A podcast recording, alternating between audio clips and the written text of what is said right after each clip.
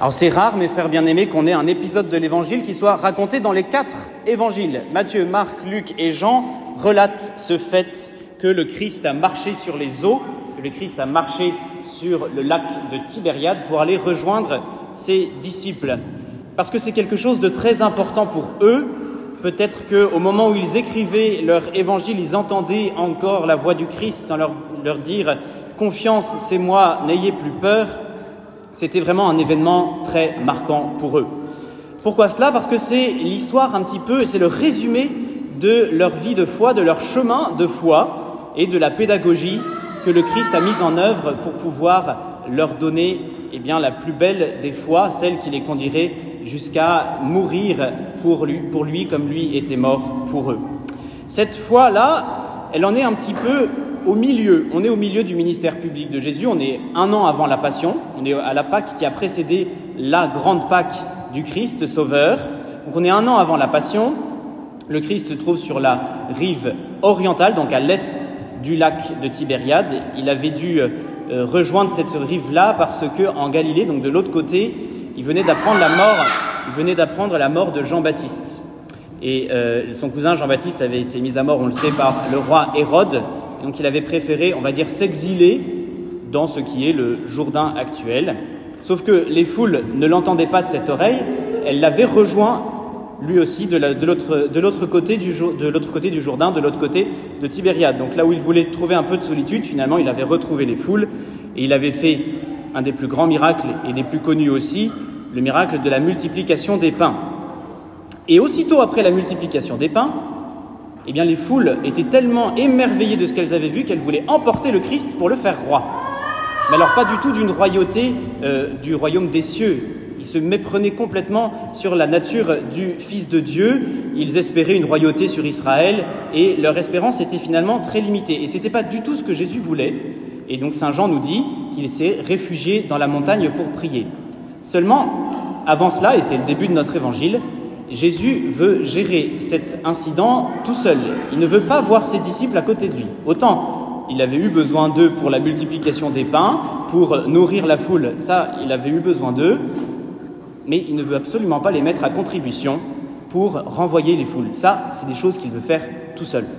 Et c'est peut-être la première étape de la foi, accepter que dans le parcours de foi, parfois le Seigneur veut prendre les commandes tout seul, et il n'a pas besoin d'une tierce personne.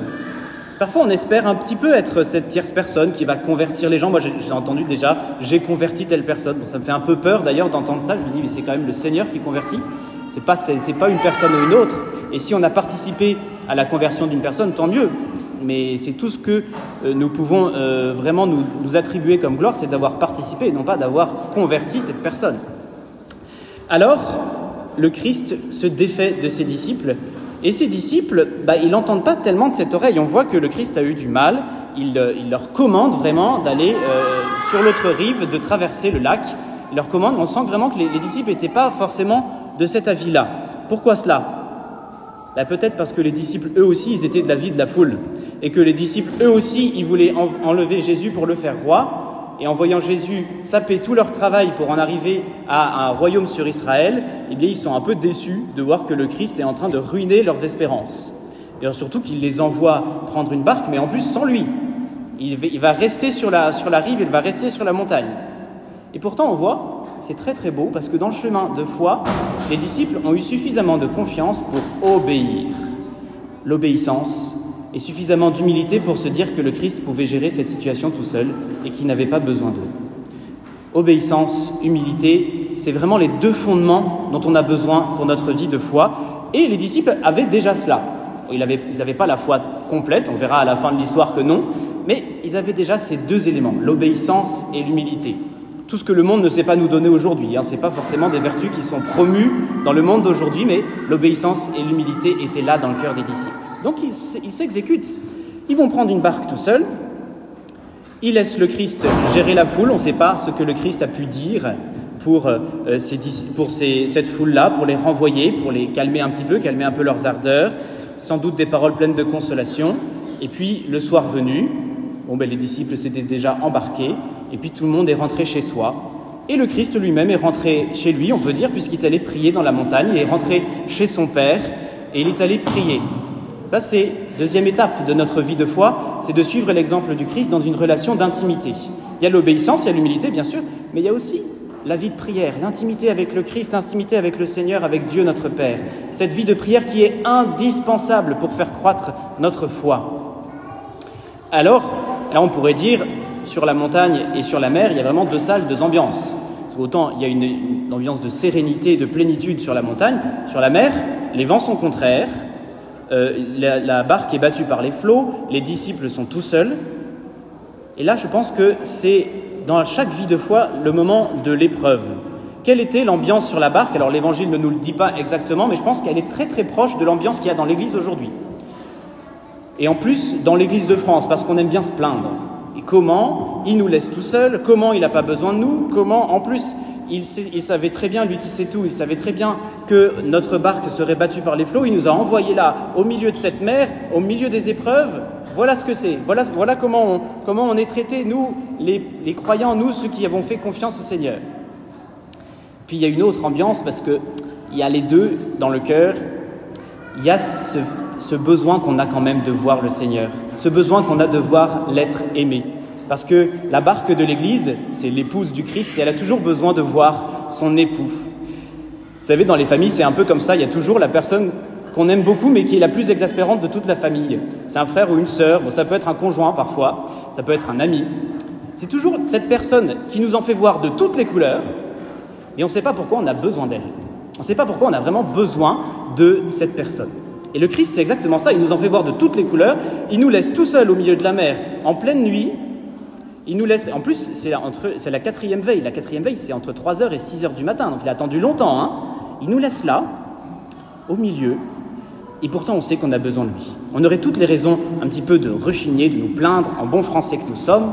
Puis en même temps, on sait que, bah, de toute façon, sans lui, on s'en sortira pas. Donc on va se mettre à espérer sa venue. Et au moment où il arrive, et ça, c'est très humain.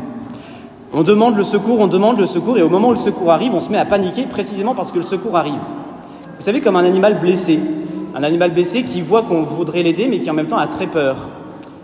On panique juste parce qu'on voit le secours arriver. Alors c'est sûr que le secours, il arrive de façon assez extraordinaire. Il faut en convenir. C'est Jésus qui marche sur l'eau et il pense voir un fantôme. Et ça, ces espèces de croyances-là, le Christ y met fin tout de suite. Hein. Il dit aussitôt, c'est moi, n'ayez plus peur. On arrête, on arrête tout de suite. Moi, je suis venu pour vous aider. Je suis pas je suis pas hostile. Je suis pas venu pour euh, pour que vous ayez peur. Vous pourrez, vous avez raison sans doute d'avoir peur des flots et de la mer en furie, vous n'avez pas raison d'avoir peur de moi. Ça, c'est sûr. On n'a pas raison d'avoir peur du secours qui nous est envoyé, fut-il le plus extraordinaire du monde. Confiance, c'est moi, n'ayez plus peur.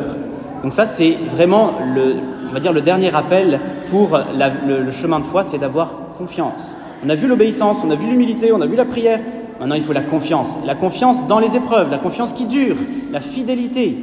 Parce que foi et fidélité, c'est la même racine latine, hein, fides. C'est la même foi, la même fidélité qui nous conduit à faire confiance, même lorsque le Seigneur paraît loin. Et la dernière étape, elle concerne plus ceux qui ont des responsabilités, dans l'Église, dans une entreprise, dans une famille. Elle concerne Saint Pierre, et c'est très très euh, particulier. Il y a la foi pour tout disciple, qui est déjà une grande responsabilité, et il y a la foi de ceux qui ont une responsabilité. Et on regarde ça avec Saint Pierre. Saint Pierre prend des initiatives. Et le Seigneur ne le blâme pas pour avoir pris des initiatives. Seigneur, si c'est bien toi, ordonne-moi de venir vers toi sur les eaux. Saint Pierre, veut dire, il manque manque pas de confiance. Il ordonne au Seigneur de lui ordonner. Voilà, si c'est bien toi, ordonne-moi de venir vers toi sur les eaux. Il prend des initiatives et le Seigneur répond tout de suite. Il dit un seul mot, mais viens, mais vas-y, c'est bien, tu as pris des initiatives, tu es appelé à avoir des grandes responsabilités dans l'Église, prends des initiatives, c'est très bien. Ta foi ne va pas t'empêcher, au contraire, de prendre des initiatives. Seulement, quand on a une initiative à prendre, on dit toujours Seigneur, si c'est bien toi. Quand on a cette opportunité professionnelle qui se présente à nous, quand on a ce choix à faire dans notre vie, Seigneur, si c'est bien toi, ordonne-moi de venir jusqu'à toi. Si ce projet-là, tu es dedans, ordonne-moi de venir jusqu'à toi. Et donc c'est vraiment très important de comprendre que lorsque nous avons une responsabilité, Bien sûr, eh bien on, peut on doit la prendre, la faire sienne et être, avoir un esprit d'initiative, c'est clair. Mais Seigneur, si c'est bien toi, savoir discerner la présence de Dieu dans les choix que nous avons à faire.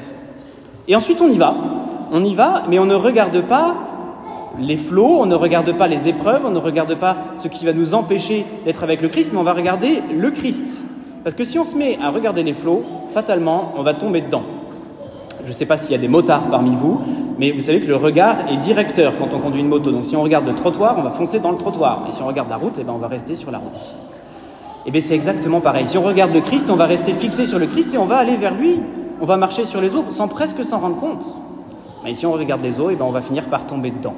Et ça, c'est la foi qu'il est demandé à ceux qui sont responsables, ceux qui ont des grandes responsabilités, évidemment dans l'Église, mais aussi dans le milieu professionnel ou dans la famille. Ces responsabilités-là, effectivement, elles nous obligent à toujours voir plus haut et voir au-dessus des contraintes du quotidien et des épreuves du quotidien. Sinon, on se laisse noyer dans les épreuves du quotidien. Sinon, on se perd dans les épreuves du quotidien et on en oublie de regarder le Christ qui est toujours là à nos côtés. Alors, Bien sûr, notre barque est battue par les flots, je parle de l'Église, je parle de nos familles, je parle parfois de nos groupes d'amis. Bien sûr, notre barque, elle est battue par les flots et parfois on a l'impression que le Seigneur est resté là-haut sur sa montagne et qu'il veille un petit peu trop longtemps avec son Père. Bien sûr que nous aimerions prendre des initiatives pour voir le Christ et pour mener à bien euh, toutes les responsabilités qui nous sont échues. Très bien, mais ne perdons jamais, jamais de vue celui pour qui nous sommes faits, le Christ Seigneur. Si nous, ne, si nous ne baissons pas le regard, si nous regardons toujours en direction du Christ, alors même les plus gros sacrifices, même les plus grandes épreuves, ce qui nous paraît insurmontable, marcher sur les eaux, nous deviendra non seulement possible, mais facile. Oui, nous avons ce devoir-là, en tant que disciples, de faire confiance au Seigneur jusqu'au bout, de n'être pas des hommes ou des femmes de peu de foi, mais de faire grandir et de laisser croître la foi en nous, alors non seulement nous pourrons déplacer les montagnes, nous pourrons marcher sur les eaux, mais nous pourrons faire encore plus de merveilles, c'est-à-dire participer à la conversion du monde, qui est le plus beau miracle auquel le Seigneur nous appelle. Amen.